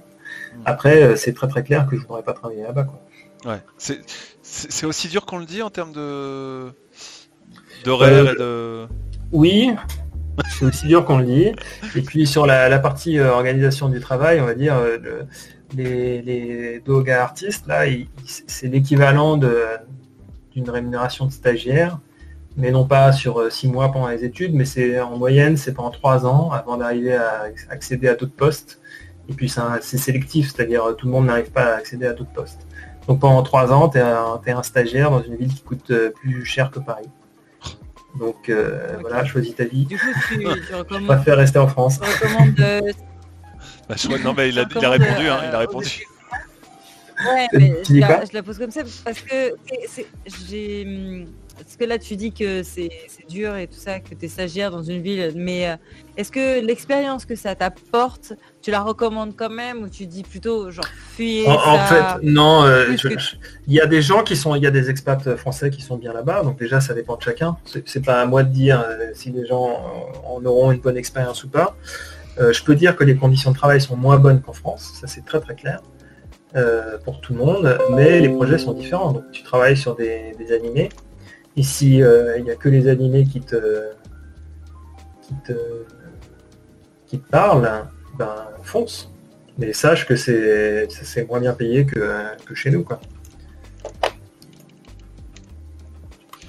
Alors, on lit d'autres questions. Alors, est-ce que est-ce qu'il est possible de voir un, échantillon de ton travail avant tes études? Est-ce que tu as des dessins ou un site Eh bien, si je peux faire un... Non, malheureusement, j'ai j'entretiens pas beaucoup de sites, donc euh, j'ai pas de dessin. Euh, si je peux faire un... Euh, non, je, peux activer ma caméra peut-être, mais ça va faire un tas de pixels, j'imagine. bah, ça dépend ta caméra et ça dépend si tu es habillé. à partir de là, Je suis allié, euh, je peux regarder deux secondes si j'ai un, vieux carnet qui traîne. Vas-y, vas-y. meublé, je pars 20 euh, secondes. Carnet de, je pense, d'époque euh, de Gobelin. Un petit peu avant ou voilà, quelque chose comme ça autour. c'était juste avant d'entrer ça donc. Je sais pas, je pourrais pas dire à 100%, tu vois. C'est cool. Hein. Et en fait, euh, dans le, dans le dessin, tu vas avoir beaucoup de trucs comme ça où c'est des refs, parce que je savais faire que des refs. Et euh, quand je parlais des, trucs où j'étais obsédé, tu vois, j'arrivais pas à passer à l'étape d'après. C'est-à-dire, comme je trouvais le ref pas bon, j'arrivais pas à, me trouver légitime. c'est là, après, on pourrait dire le syndrome de l'imposteur, tu vois, mais euh, c'est pas directement intellectualisé comme ça. J'arrivais pas à, à, essayer de finir des dessins ou aller aux étapes d'après. Et donc comme je le faisais jamais, et eh ben j'apprenais pas euh, toute l'autre partie du dessin, quoi, on va dire. Je restais qu'à faire des refs, euh, Bon, je vois pas trop ce que ce que je montre, mais. ah. Non, je déconne. ah, ceci. Ah, les dessins moins c'est des études. Euh... Bah, ça des études de vidéo, ça après il y a un peu de tout. Euh. Ceci dit, c'est une bonne, euh, c'est une bonne étape aussi hein, d'enchaîner les refs, euh, plein de petits refs. Je trouve que c'est. En fait, c'est plus, plus le temps passe, et plus j'arrive à, dissocier un petit peu les trucs que, que je ne sais pas faire. Euh, ou pas dissocier, mais en tout cas vraiment comprendre là où ça coince. Et donc euh, euh, maintenant j'arrive à... Moi j'ai un vrai plaisir, c'est assez personnel, mais en fait ce que j'aime dans le dessin, c'est comprendre comment marchent les choses, donc le volume et la structure des, objets et de, des, êtres vivants ou de, je sais pas, des, décors et tout ça. Et donc je prends vraiment du plaisir à, analyser et à, regarder ça dans le détail. Quoi. Ouais. Et, tu vois, j'ai eu très régulièrement des moments où je, faisais, je faisais des pauses, je faisais des pauses, et puis euh, je sentais par exemple que les genoux, à chaque fois, c'était foireux. Donc euh, je faisais des sessions de... de, c'est un peu plus récent. Ouais, d'études morphologiques, de comment se structure. C'est une partie qui est pas facile. Hein, euh, qu'on a souvent tendance à zapper, je trouve, toute la partie du bassin, des genoux. Ça, c'est beaucoup plus récent, par exemple.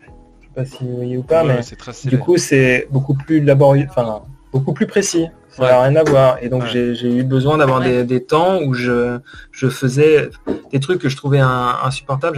J'arrivais pas, pas à rester concentré assez longtemps. Là, ça va être un dessin d'une heure euh, au Louvre euh, que je n'arrivais plus à faire euh, à une époque. Quoi, où je faisais que des dessins rapides.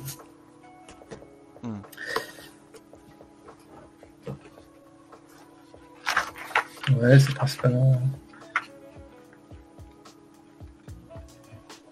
Il y en a certains qui sont curieux de voir euh, ton ton milieu, ton, ton espace de travail, mais euh, c'est peut-être un peu intrusif, on va dire. Bah, surtout, je peux pas trop vous le montrer parce que ça veut dire qu'il faut que... tu ranges. Que tu ranges tout. Non, bah non, mais je, soulève mon. Ah, mais non, mon espace de travail, c'est pas ça. Là, en fait, c'est un espace commun, ça. Mais c'est ce que vous voyez pas, c'est le contre-champ qu'il faudrait que vous voyez. Mais euh, ce que je peux dire quand même, c'est euh, ça, c'est une partie dont on parle peut-être un peu moins. Moi, j'ai des problèmes de douleur de, tendons assez régulièrement, et donc euh, j'ai acheté une chaise haut de gamme. bon, c'était de seconde main, mais une chaise haut de gamme. J'ai des bras articulés, ça s'appelle des ergo ergotrons, pour faire que bah, je peux mon, mon ordinateur est sur des pistons, donc je peux vous monter, vous descendre et vous faire euh, bouger euh, comme je veux. Et là, j'ai la, la qui est sur ce bras articulé. Je peux le tourner. Euh, et ça, c'est un truc où. C'est une cintiq compagnon J'ai vu que tu as un petit support en bois. Ouais, ça c'est moi qui me, qui me suis fait parce que il peut pas. Tu peux pas l'attacher directement sur le, bras que j'ai acheté. Mais Ça va intéresser, bah, elle est pas là, mais il y, avait une justement qui me posait justement la question pourquoi elle, a une, elle avait une Cintiq 16 Studio et elle pouvait pas le mettre sur son ergotron. Et eh ben euh, voilà, c'est pas du grand, c'est vraiment des, morceaux de bois euh, vissés en parallèle. mais ça marche. Mais hein. c'est bien fait. ça marche. Ça marche ça marche. Non, de loin ça marche, mais de, près c'est du doublage, mais mais t'as pas besoin de plus quoi. Ouais, carrément, carrément. Non, c'est sûr. Ok. Est-ce qu'il y a d'autres questions? Moi j'en ai trois, mais je pense que ça va être assez rapide. Euh, difficile. Est-ce qu'il est très difficile de travailler dans le milieu de l'animation tout en ayant une, vraie grosse passion en parallèle? Est-ce que ça te prend trop de temps pour pouvoir avoir d'autres grosses passions? Il y, a deux, versions, on peut répondre de ça sous deux angles. Je pense que vous allez plus facilement trouver des réponses sur euh, qu'est-ce qu'il faudrait faire, quel est le, salaire moyen, combien on est à travailler. Je peux, je peux parler de ça aussi un petit peu. Et puis il y a surtout euh, la question de l'investissement. Est-ce que tu es capable de travailler suffisamment longtemps pour acquérir les niveaux techniques euh, pour travailler dans le dessin animé? Parce que j'avais un prof, le prof du, cours du soir à Luxembourg. lui, il disait que, il disait que les cycles dans le dessin, c'est trois ans d'apprentissage. Au bout de trois ans, tu es arrivé à un sorte de, fin paradigme et tu vas repartir sur, euh, sur, sur une autre compréhension. Et euh, c'est genre la première année, euh, tu, tu comprends rien de ce que tu fais. La deuxième année, tu commences à, bien digérer euh, les, nouvelles problématiques. Et puis la troisième année, tu commences à tourner en rond et, à plus aimer ce que tu fais. Et après, tu repars pour un cycle. Tu as des déclics sans vraiment comprendre ce que tu fais et puis ainsi de suite. Alors le cycle de trois ans, ça c'est pas c'est pas gravé dans le marbre, mais ça donne une notion de temps, je pense, qui est assez juste quand même malgré tout. Et, donc tu, pars pour des cycles vraiment d'apprentissage qui sont longs. Moi, je sais pas si je peux faire un, je, peux faire un partage d'écran ou pas Tu peux tout à fait faire un partage d'écran. C'est, euh, tu vas dans, plutôt que mettre vidéo, tu mets écran. Ouais, juste à côté, partage d'écran. Euh, parce que, par exemple, ça, m'arrive. Euh, ça va arriver, je vais partager après. Ça m'arrive de bosser techniquement, euh, genre des trucs aussi cons que la course, par exemple. Là, il n'y a pas longtemps, il y a un, mois et demi, je me suis refait des, séquences d'exercices sur la course parce que ça m'intéresse vraiment de comprendre comment ça marche. Et malgré que j'en ai, j'ai fait plein d'animations, j'ai fait des cours et tout ça, ben en fait, euh, il y avait des trucs que j'avais pas pigé. Et il y a certainement toujours des trucs que j'ai pas pigé, mais en tout cas, j'ai une nouvelle base de compréhension dessus après avoir travaillé. Et euh, pardon. Et ça, euh, c'est un, truc que tu dois garder en tête, c'est que il n'y a pas un socle de, de connaissances strictes. Tu vois, genre c'est pas tu sais arriver à, coucher sur un fichier Excel des informations de façon synthétique, donc tu peux travailler. C'est plus flou que ça. Euh, donc il faut être capable de s'investir et, s'investir aussi sur des domaines qui sont très variés puisque tu vas avoir la partie dessin brut, après tu vas avoir l'animation. Si tu veux faire de l'animation 2D bien sûr, mais si c'est de l'animation 3D, tu vas avoir, euh, il faut faire de, la modélisation, donc euh, de la sculpture. Il faut arriver à gérer un petit peu la partie logicielle. donc si tu détestes les ordinateurs par exemple, ça va être un obstacle aussi. Et puis après, il y a toute la, culture cinématographique, puis il y a la, culture, on va dire, de graphisme. Enfin, c'est des domaines qui sont proches, qui sont pas tout à fait identiques, et qui prennent beaucoup de temps à, gérer, en fait, et à apprendre. Euh, donc ça dépend euh, si, euh, si, la question c'est est-ce que tu peux faire autre chose de ta vie, j'espère. si tu fais que du dessin animé, je crois que c'était une partie, enfin j'ai essayé de dire ça, tu vois, c'est c'est pas sain pour ta vie et puis à un moment tu risques de de, faire un burn-out. Ouais. enfin très concrètement, tu vois, genre à un moment aussi tu peux. Il y a, d'autres moments dans, la vie, euh, tu peux avoir des avoir envie de prendre soin de ta famille par exemple. Euh, bah, ça, ça prend du temps. C'est pas rentable, ça te file pas de fric, mais je veux dire, euh, c'est quand même. Moi, je préfère être quelqu'un qui va prendre du temps pour ses amis ou pour sa famille qu'un bourreau de travail qui va décider de, passer outre. Euh, c'est personnel comme choix, tu vois. Je veux dire, euh, oui, tu pourrais aussi le voir comme du coup, tu n'es pas investi à 100%, et puis il y a des moments, c'est plus ta priorité, moi, je trouve ça tout à fait légitime que ce soit pas ta priorité. Mais l'important, c'est d'être capable de rester intéressé et donc à travailler en profondeur le dessin pendant des années. C'est surtout ça l'important. Et travailler le dessin, ça veut dire euh, faire les exercices qu'on te donne, mais aussi aller chercher à l'extérieur des exercices les choses qui t'intéressent. Donc euh, que ce soit dans le cinéma ou dans, euh, dans, le dessin animé. Donc là, c'est des, exercices où j'avais des vidéos que j'ai analysées à côté et puis où j'ai fait des... Hop, trop long. Tu voyais rien, c'est ça Ouais. Il faut qu'on... Ah, ah, si, si, si, si. Hop, regardez le stream. C'est bon, je l'ai. Oh, c'est pas très important, en vrai c'était pour... Euh, donc tu vois, genre c'est un... Je, sais pas si vous... Ah oui, j'ai les deux, c'est ça, j'ai la caméra... Euh, donc là c'est une première... Je coupe ça, c'est ça. Non, c'est bon, ça marche, ça marche très on voyait aussi. Ça marche très très bien. Et, donc euh, là, tu vois, j'avais fait une première version qui marchait pas. enfin, marchait pas. Il y avait des trucs que j'avais pas, ah. pas compris. Donc j'ai refait une autre version pour essayer de, avec une analyse de vidéo euh, pour voir ce que j'avais pas compris. Puis après, j'ai refait d'autres, euh, analyses sur des gens qui courent plus vite, des sprinters.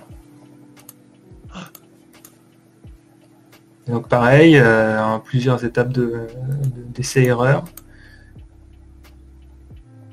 Et un des, un des exercices que j'ai jamais fait en fait en termes d'études, c'est pas vraiment un exercice en plus, mais c'est une, façon de faire, c'est faire des itérations de la même chose. Hmm. J'ai mis beaucoup de temps, mais tu vois, genre faire une course, c'est bien, mais euh, là je prends l'exercice des courses parce que en fait, bon, vous le voyez peut-être pas, mais avec 8 dessins, tu arrives à faire le, il y a seulement 8 dessins. Et donc ça permet de faire assez rapidement, maintenant où j'arrive un peu mieux à voir, hein, parce qu'au début, euh, on a passé, euh, à Gobelin, on a passé un mois sur une marche neutre, hein, donc euh, je veux dire, tout est relatif. Mais en tout cas, moi, en quelques heures, je peux, je peux boucler ça, et du coup, je peux faire un travail de fond là-dessus. donc voilà, ça c'est pour la partie... moi, ce que j'ai en... en... C'est un truc plus long.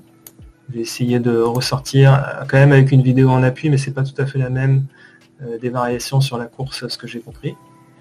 Et, le réalisme intéressant, j'ai envie d'être capable de travailler sur des, des, réalistes. Et du coup, je continue à bosser ça à côté. Ah. Et en soi, euh, si je voulais faire, je, enfin, je suis tout à fait capable. J'étais déjà capable avant de faire de la série et j'aurais pu ne pas rebosser ça et avoir une vie aussi super cool à vadrouiller et puis à, à faire mon potager, à travailler quatre mois par an, euh, comme j'ai fait à un moment aussi euh, avec elle. Parce qu'il y a des périodes où on a aussi pas beaucoup travaillé. Est-ce que je peux couper Arrêtez de streamer. je vous rends le streamer. Il y a des périodes où on a fait, on a voyagé aussi. Par exemple, c'était trop cool de, voyager. Je suis hyper content d'avoir fait. Et, et, mais entre temps, tu vois, j'ai comment dire? Il faut pas que ça soit juste un boulot. Si c'est juste un boulot, tu risques quand même à un moment ou à un autre d'être vraiment foutu sous pression parce que tu vas être en concurrence. Bon, il y a la partie très concrète. Euh, on est 7500 à travailler dans le jeu vidéo en France, dans le jeu vidéo, dans l'animation au sens large en France. Euh, en tout cas, c'était les chiffres de 2016 ou 2017. Euh, du coup, voilà, ça te donne quand même une idée de la taille du milieu. il y avait, à, cette époque-là aussi, il y avait 500 étudiants par année qui sortaient d'écoles d'animation. Et ce chiffre, il continue à monter parce qu'il y a des écoles qui s'ouvrent partout. Ça, c'est la partie hyper pragmatique, c'est-à-dire, euh, en, du coup, en 14 ans, tu as renouvelé entièrement, le, avec les nouveaux étudiants, tu as renouvelé entièrement le, les travailleurs du dessin animé. Sauf une carrière, c'est 40 ans. Donc, il y a un moment, il y a une concurrence qui se fait. Elle est surtout, c'est la, la plus forte c'est à la sortie des écoles, puisqu'il y a vraiment beaucoup d'écoles qui sont en fait euh, pas vraiment des écoles, c'est juste euh, des, boîtes privées qui ramassent du fric et qui font pas grand chose. Donc les gens qui sont vraiment intéressés, bon bah ils vont ils vont réussir à se former malgré l'école, et puis les autres, euh, ils vont faire les exercices, ils vont avoir des notes qui correspondent à rien du tout, et puis ils vont se pointer dans les studios et ils n'auront jamais de boulot. Quoi.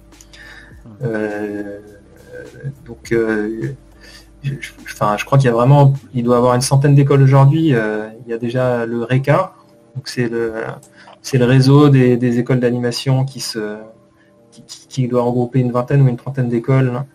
Et donc ça, c'est des formations qui sont sérieuses a priori, à moins qu'il y ait un gros bug à certains moments dans des écoles et, ou dans la promo où vous êtes. Sinon, ça, c'est des écoles euh, sérieuses. Des autres, euh, bon, faut faire un peu plus gaffe. Et puis, euh, il y a la partie où, je commence à rentrer aussi, où je commence à être un peu plus vieux. Je dis bien un peu parce que, mine de rien, je suis sorti en 2014 des études et donc euh, ça fait seulement euh, six ans plus tard euh, que, je commence déjà à ressentir ça, c'est qu'il y a un flot continu de, personnes qui sortent d'école et il y a plein de gens qui sont hyper motivés. Et, et donc il y a quand même une vraie pression parmi les, plus anciens pour, pour arriver à continuer à bosser dans, le milieu. Et la pression, elle se fait notamment parce que les gens qui sortent d'école et qui sont de meilleur en meilleur, honnêtement, et ben ils sont prêts à bosser euh, n'importe quel horaire, euh, n'importe quelle condition parce qu'ils ont tout approuvé. Alors que quand tu vieillis un petit peu, bon bah as moins de choses à prouver et puis tu as plus envie de vivre. Hmm. Donc euh, tu acceptes un peu moins les conditions du Après, ça ne veut pas dire qu'il n'y a pas de place, ça ne veut pas dire qu'on ne peut pas bosser. Moi, je, bosse quand même régulièrement depuis, depuis ma sortie d'école. J'ai pas eu de stress où j'ai eu des, périodes de creux. Ça ne veut pas dire que ça arrivera jamais. Euh, il y a eu quand même des, périodes de creux dans le passé dans le dessin animé. Euh, mais il y a moyen d'en vivre. Euh, il y a vraiment moyen. Après, il y a une autre partie qui est à quoi tu te formes quand tu fais des écoles.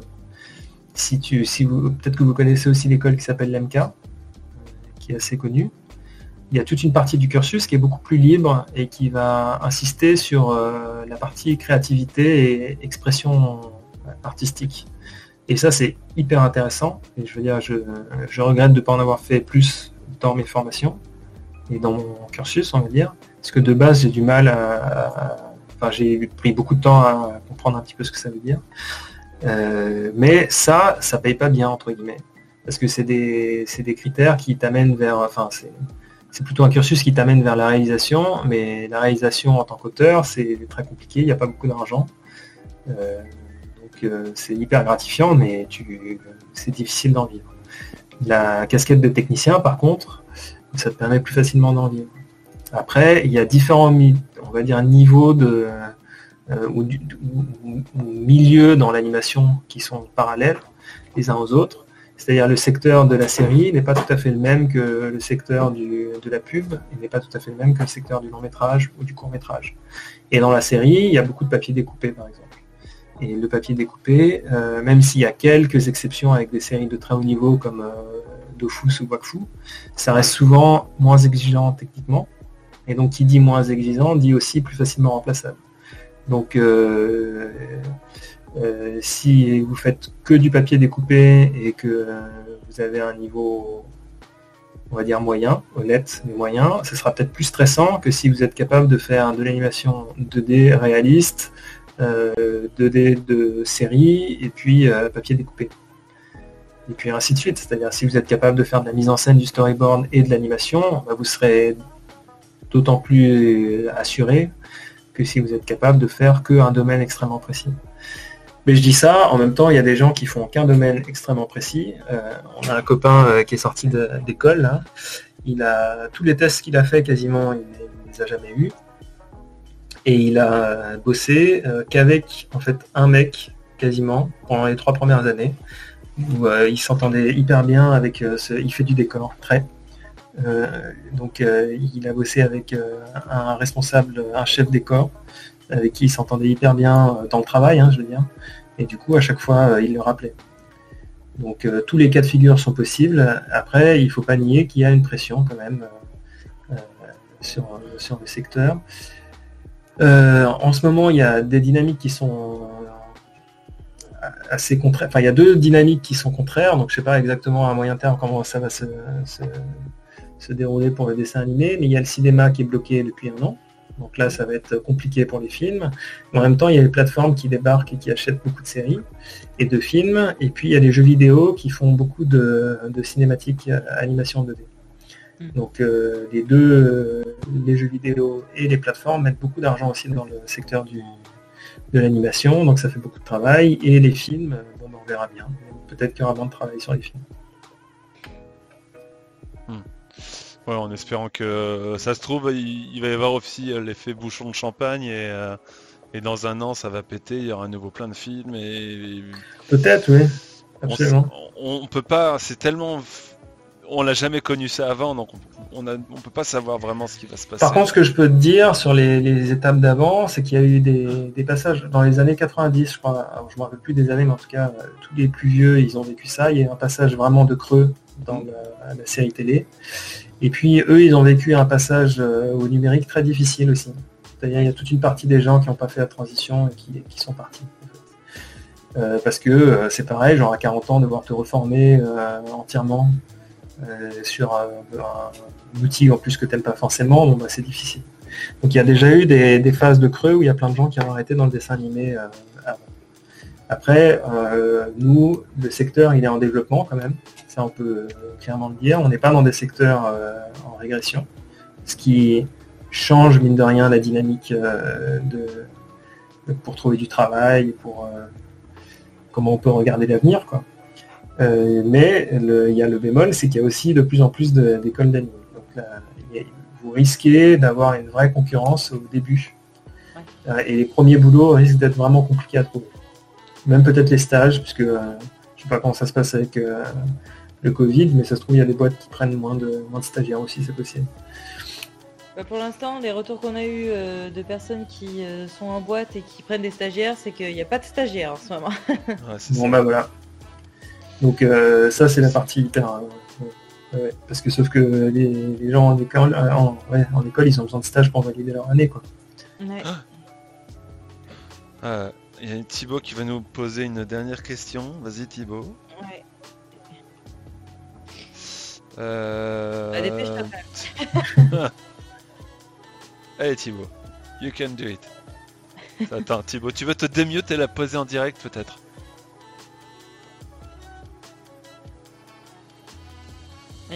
Il est timide peut-être. Non, c'est peut-être toi qui la mute, non Non, non, je, je il a, il, a, il a les droits. Ah, voilà, c'est bon. non, non, j'avais... j'avais quitté sans faire exprès le, la conf, du coup j'avais plus les droits de... Ah bah bravo. démute.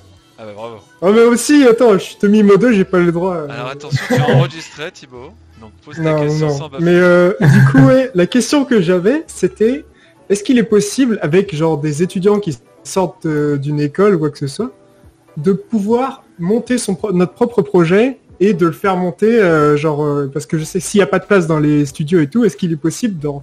Est-ce que c'est pas trop difficile de monter genre un, mini studio et de le développer C'est euh, une, une, autre aventure monter un studio. oui, il y, a, des gens en sortant de en sortant de Gobelin, mais quand même en sortant d'école en fait, qui ont monté un studio qui s'appelle Oscar B.